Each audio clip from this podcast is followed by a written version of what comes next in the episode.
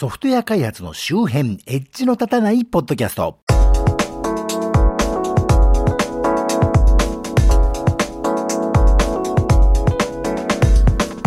コンピューターで楽しいことをしたい人、そして最近 LED ストリップというものを買いましてね、簡単に言うとテープ状というか紐みたいな LED ライトなんですけど、テレビとかの裏に貼るタイプがありましてね、これを自宅のリビングのテレビと自分の寝室の PC のモニターの裏に貼って、間接照明として結構いいんじゃないかと別に入っている町田です。このポッドキャストはソフトウェア開発そのものの話題はそこそこに、あまりエッジは聞いていないかもしれないけれど、ソフトウェア開発と関係あるようなないようなお話を、あまり角が立たないようにのんべんだらりんとしていこうという番組です。ということで、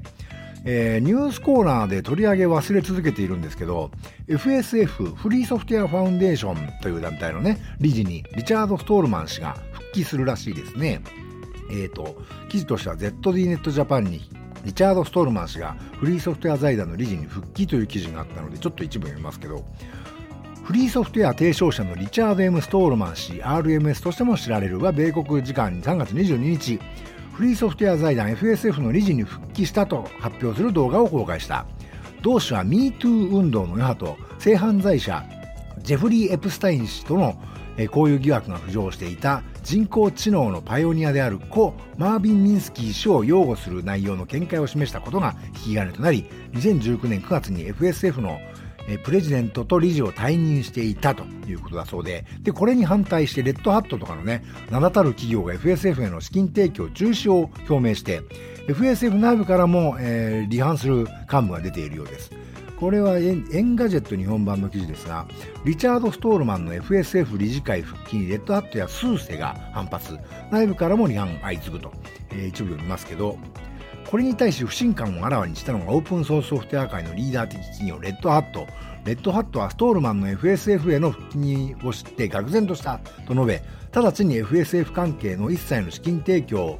を取りやめることを決定しましたということで一部、え、省略して、レッドハットと同じく主要 Linux ディストリビューションのスーセの CEO も世界はもっと良くなるべきだ。リーダーとして忌まわしい決定がなされた時には声を上げ、身を挺して行動する必要がある。今がその時だ。我々は FSF の決定に失望し、あらゆる女性蔑視や偏見に断固として反対すると、メリッサ・ディード・ナートワ氏はとしはツイートしましたということで、うんとまたちょっと中略しまして、さらにオープンソースのオフィススイート、リブレオフィスを手掛けるドキュメントファウンデーションは FSF の諮問委員会への参加及び FSF と関わる活動を停止すると表明。デビアンも最新の理事会メンバーからストールマン氏の名前を取り除くことを求める書簡への署名の是非について投票による決定を行うとしています。フリーソフトウェア界隈でもストールマン氏の復帰を望まない人々が多くいるようです。例えば上級の GCC 開発者、ネイザン・シドウェル氏は、ストールマン氏の存在を最も意識する立場と言えますが、今回の騒動に対してストールマン氏を GCC 運営委員会から除くよう求めました。えー、一部略して、さらにストールマン氏の最後の貢献は2003年に勃発したスコ SCO と Linux のソースコードコピー論争の時が最後だとして、すでにストールマン氏は GCC 開発メンバーではないとの見解を示しました。で、さらに略しまして、FSF の内部メンバーにもストールマンとの復帰を望まない人は多く、すでにその1人、キャット・ウェルシュ氏は辞任を表明、FSF のエグゼクティブディレクターを務めていたジョン・サリバン氏もやはり辞任しました。というわけでね、どうもストールマンはね、復帰会見で随分ふてぶてしい声明をね、発表したみたいで、同じ記事の別のところに、えストールマン氏は事の発端となったストリーミングでの復帰表明で、私の復帰を喜ぶ人もいれば、がっかりする人もいるでしょう。まあ、それはともかく、もはや決まったことなので、私は二度と辞める気はありませんと述べていますということでね、一体どうなるんだろう、これはということで。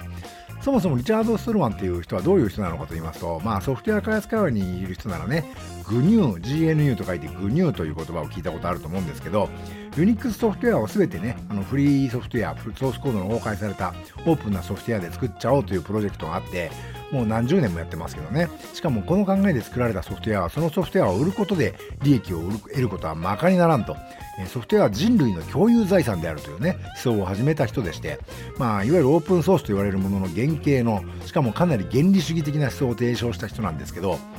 その人自身はね、GCC という C 言語のコンパイラー、さっき出てきましたね。それの開発と、グニュー版 EMAX というね、テキストエディターの開発に参加したそうなんですけども、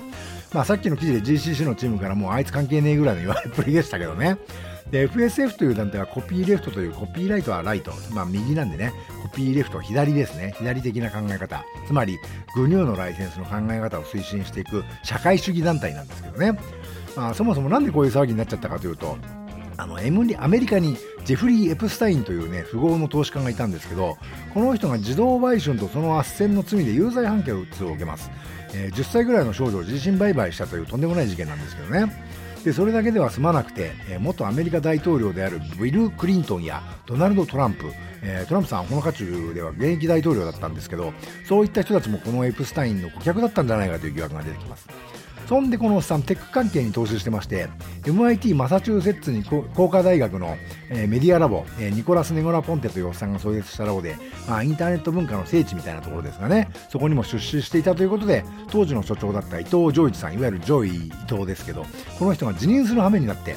これだけ、それだけじゃなくて MIT の理事長はエプスタインにね、感謝状まで出してたと。つまり、このおっさんからの寄付があることを知ってたんだなっつってね。まあ、ジョイは辞任したのに理事長さんは辞任してないんですけどね。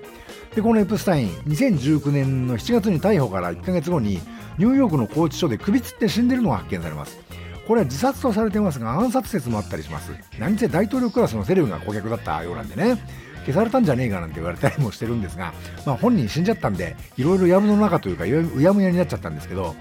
でこの騒動はこれで終わらないんですね。その後 Q アノンというカルトが流行するきっかけになりました。Q アノンというのはねネットに現れたアメリカ政府の中枢の情報にアクセスできるとする匿名の Q と名乗る人物がねオバ Q の Q ですけどね。あの当時のトランプ大統領が主にあの民主党勢力の金持ちたちによる自動売春の巨大ネットワークを潰そうとしているんだと。だからトランプはすごいんだと。でも民主党系のリベラルな富豪、いわゆるビッグテック企業とかの金持ちたちの陰謀によってトランプがやられそうだと。この前のトランプが負けた大統領選挙もね、そいつらの陰謀だっていうね、そういう陰謀論に対抗する不特定多数の有志たちであるというね、まあそういう陰謀論にはまっちゃった人たちですね。で、トランプ氏もエプスタインの顧客疑惑はあるわけですけど、まあそれはその闇の勢力、ディープステートとかね、カバールとかいう奴らの、あの、偽の情報だみたいな話になってるみたいなんですけど、先日 NHK の E テレの ETV 特集という番組でね、そういう人たちのことやってましたけどね、興味深かったですけど、アメリカの特に裕福でもない、少し貧しいぐらいのね、まあ中流のちょっとしたぐらいのおじさん、おばさんがね、コロナで出歩けないもんだから、まあ、暇を持て余して、そういうネットで見かけた陰謀論についてね、自分が見聞きしたみたいなことを、まあ半ばネタで TikTok に投稿すると。そうするとちょっと、もうちょっと年上のね、おじいさんおばあさんみたいな年の年代の人たちが、これまたコロナで暇を持て余して、こういう年年代の人たちもネットで動画とか見るようになってきてるんですね。で、TikTok の動画を見て真に受けちゃうんですね。そんなあの大事件となったアメリカ議会の襲撃事件にね、襲撃側勢力として、あの、現場にいたと。まあ、なんていうかね、自分はそんなつもりではなかったのに、あの事件でさすがに自分たちはおかしかったんじゃないかと目が覚めた人が多かったようですけどね。まあ人によってはさらにあの事件自体がディープステートっていう奴らによって Q アノンがはめられたんだなんて。言って、さらに ETV 特集で Q アノンが批判される番組をやった。とはいえ、そこで Q アノンが作成したトランプが子供を抱えて走ってるイラストがね、テレビで放送されたのは一定の勝利だなんて言ってる人が日本人でですよ。結構ツイッターにいたりなんかしてね、あらららと思うわけですけど、日本でもおじいちゃんおばあちゃんというかね、あの、そういう年代の人が、ガラケーが終了するっつんでスマホに切り替える人たちが増えてて、そんで YouTube とか見るようになってね、で、いわゆるネットのきつい偏った情報に対して、そういう年代の人って免疫がないもんだから、ね、なんなもんでネトウヨになっちゃうっていうもんだがね、よく言われてますけど、まあそんなこんな結構な偉いことにね、もうアメリカの民主主義を揺るがすような大事件にまで発展しちゃったわけですけど、それとストールマンの話とどう関係するのかっていうところに戻りますけどね。MIT のコンピューター学科人工知能研究所えー、シーセルっていうのがあるんですけど、いろいろとコンピューター関係の、あの、歴史的偉人が多数関わってたりしたんですけど、するんですけどね、その前身である人工機能、人工知能研究所の創設者、2016年にこの人も亡くなってるんですけど、マーベン・ミンスキー博士という偉人がいましてね、あの、ヘッドマウントディスプレイとかね、あと低年齢者向けのプログラミング学習言語ロゴとかを作った人でねあのスタンリー・キューブリックの映画2001年宇宙の旅の制作に協力した人でその映画は映画自体にはもちろんですけどアーサー・シー・クラークによる原作小説にもこのミンスキー博士の名前が出てきたりするような人なんですけどね。この博士がエプスタインから受動買収の斡旋を受けていたらしいという報道がされましてでそれに対してストーリーストールマンがかばうような内容のメールを書いていたらしいと。しかも被害者女性が自分から望んでそうしたんだってなね内容だったそうでね。そのメールって別に公なメーリングリストとかに投稿したものではないみたいなんでどっから流出したんだろうっていうのはまたあるんですけどまあ被害女性を中傷というか貶めるような内容だったのがやばかったようで。まあ、これがいろんな方面から批判を受けます。特に Linux のデスクトップ環境として有名な GNOME の開発団体である GNOME ファウンデーションがね、かなり強い非難声明を出したりしたんですね。えー、これは技術評論者の Linux デイリートピックスに載ってますね。あの、2019年9月24日、彼を辞めさせなければ我々の関係は終わり、ストールマン退任を迫ったグノームからのメッセージという記事がありました。で、結局ストールマンは FSF の代表を辞任することになったわけです。が、ここへ来て、突然何の前触れもなく復帰が発表されて、FSF の関係者でさえでさえね、多くの人がそんな話聞いてなかったんだそうで、大騒ぎになっちゃったんですね。で日本に例えたら、なんか知らんけど、急に森喜朗元総理がまた東京オリンピック組織委員会の会長に戻ったみたいな話だと思うんですけど、さすがに今度はいろんな企業の人たちがですね、ふざけんなって怒っちゃったわけですね。まあ、ストールマン自身が自動売春の斡旋を受けていたわけではないわけで、確かに彼のメールでの発言は看過できないものではあるんですが、そうは言ってもグニュー FSF っていうのは、ストールマンの思想そのものなわけでね、このカリスマなくして今後も成立できるのかっていうのは疑問ね、もあるわけで、本人が反省して主義もそれを認めたらね、永遠にその罪をね、あの、許さないっていうのはやっぱりおかしくて、彼の過ちはいつか許されてまた彼が戻るということもあってもね、おかしくはないとは思うんですが、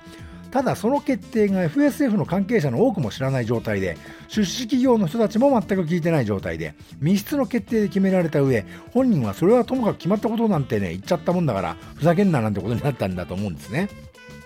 そもそもストールマンという人はあんまり疲れてる人とは言い難いところもあったわけで、気難しいしね、発言も理想も原理主義的で過激ですからね、あとグニューというライセンス自体もね、営利企業にとっては扱いづらいものではあるわけで、まあ、ストールマンが失脚したのはある意味ね、良かったと思ってた人たちもいたんじゃないかという気もするんですけどね。というわけでもう長くなったんでこの辺にしときますが、これだいぶオープンソース界を揺るがす大事件なんで、今後の動向が気になりますね、ということです。というわけで、それぞれの話題の情報元や関連情報はショーノートからリンクを貼っておきますよと。今回の配信は https コロンスラッシュスラッシュ noedge.matchy.net スラッシュ162 noedge.match.net スラッシュ162からご参照いただけますよ。と、ポッドキャスト、Apple Music、Amazon Music、Google Podcast、Spotify のほか、Twitter 上で直接お聞きいただくことも可能です。ハッシュタグ、のたた、ひらがなですが、それで追っかけてもらうと Twitter の画面、各種公式クライアントでそのままお聞きいただくことも可能ですよ、というわけで、ではまた。